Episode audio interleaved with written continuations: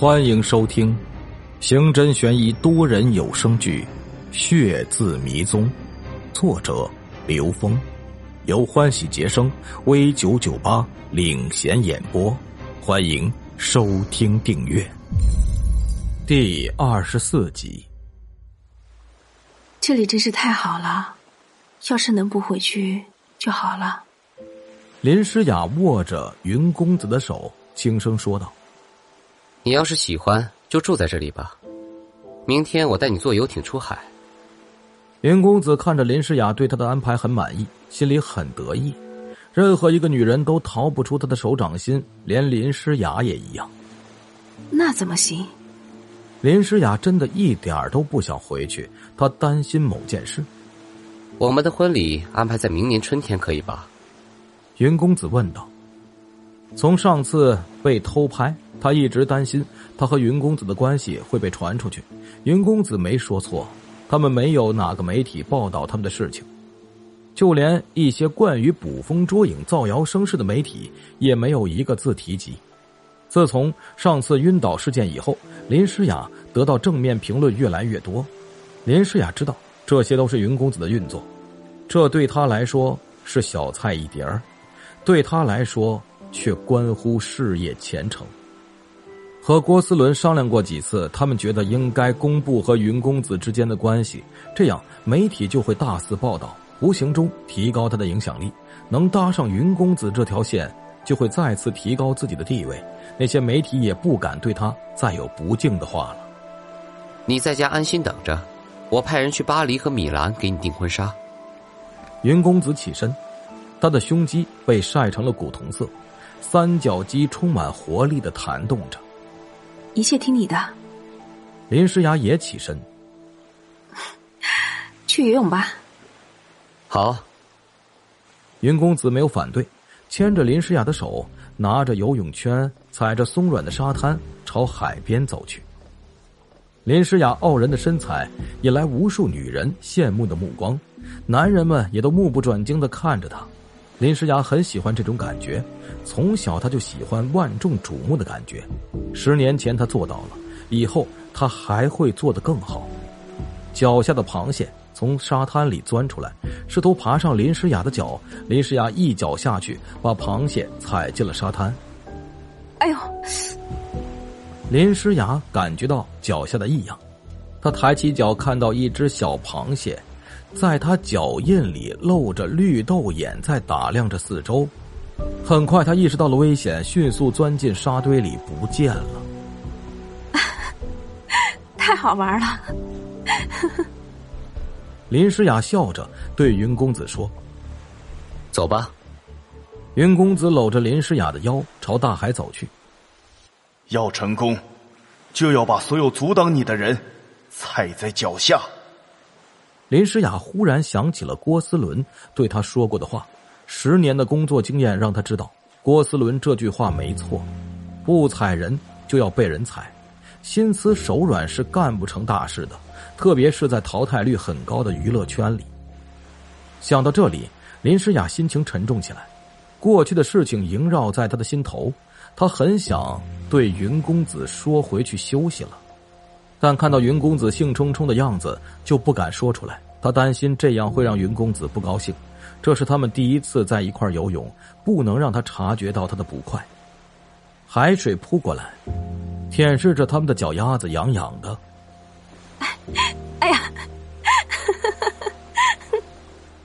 林诗雅故作兴奋，抱起云公子，二人把身子扑向大海。两个人的身影在大海中飘荡沉浮，远远看去就像两片树叶，在树叶的四周有更多的树叶在飘荡。半小时以后，林诗雅感到身体发热，云公子依然兴致勃勃的在游泳，他只想早点回去，躺在宽大柔软的席梦思床上好好睡上一觉，但他不能扫了云公子的兴致。林诗雅搂起了云公子的脖子。在舌头伸进他的口腔中，他卖力的搅动着，他要让云公子感受到他的激情。云公子沿着林诗雅的双肩下滑，抚过游泳圈，腋下放在他的腰上。一个海浪扑过来，打在他们身上，并没能把他们分开。林诗雅紧紧的抱着云公子，她感受着云公子的反应，她知道他成功了。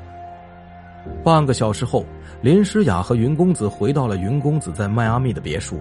厚厚的窗帘把窗户遮挡的严严实实，没有一丝亮光透过玻璃进入房间。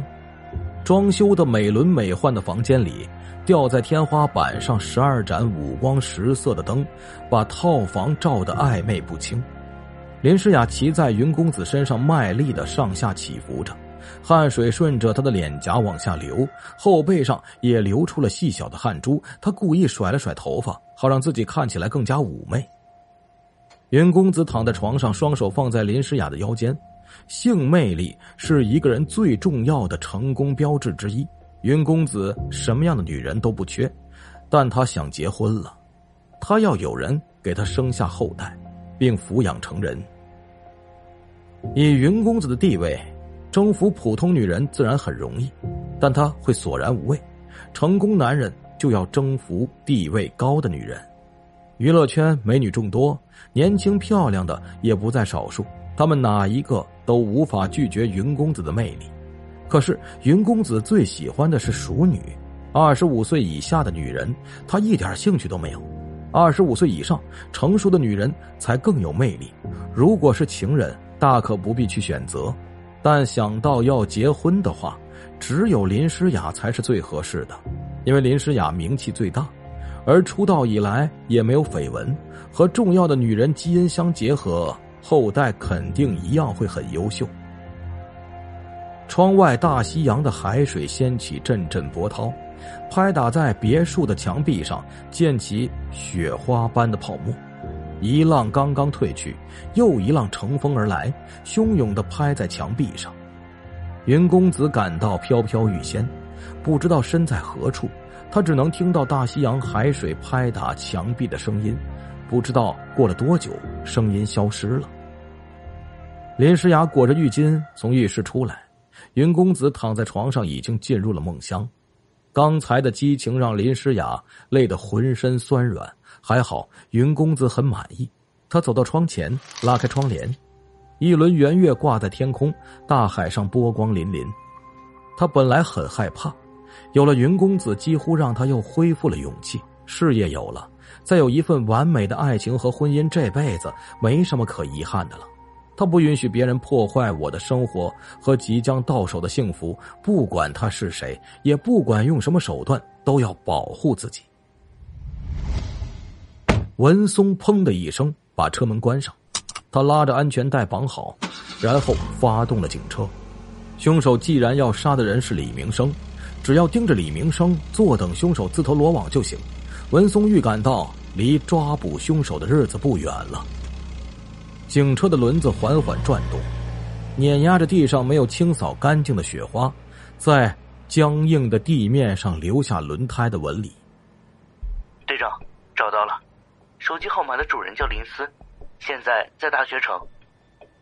文松的手机里传来何俊涛充满兴奋的声音。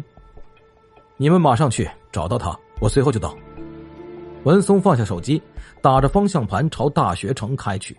这家伙终于露出原形了。车子在白茫茫的大街上飞驰。一个小时以后，文松把警车停在了大学城的停车场。文松走下车，放眼四看，这里冷冷清清，估计学生们还在上课。文松给何俊涛挂了电话：“队长，堵车了。”我们还得十分钟，啊，对了，凶手是个学生，今年二十一岁，正在上大三。我把他的照片发你手机上。本集播讲完毕，感谢您的收听，喜欢请订阅转发一下，下集更精彩。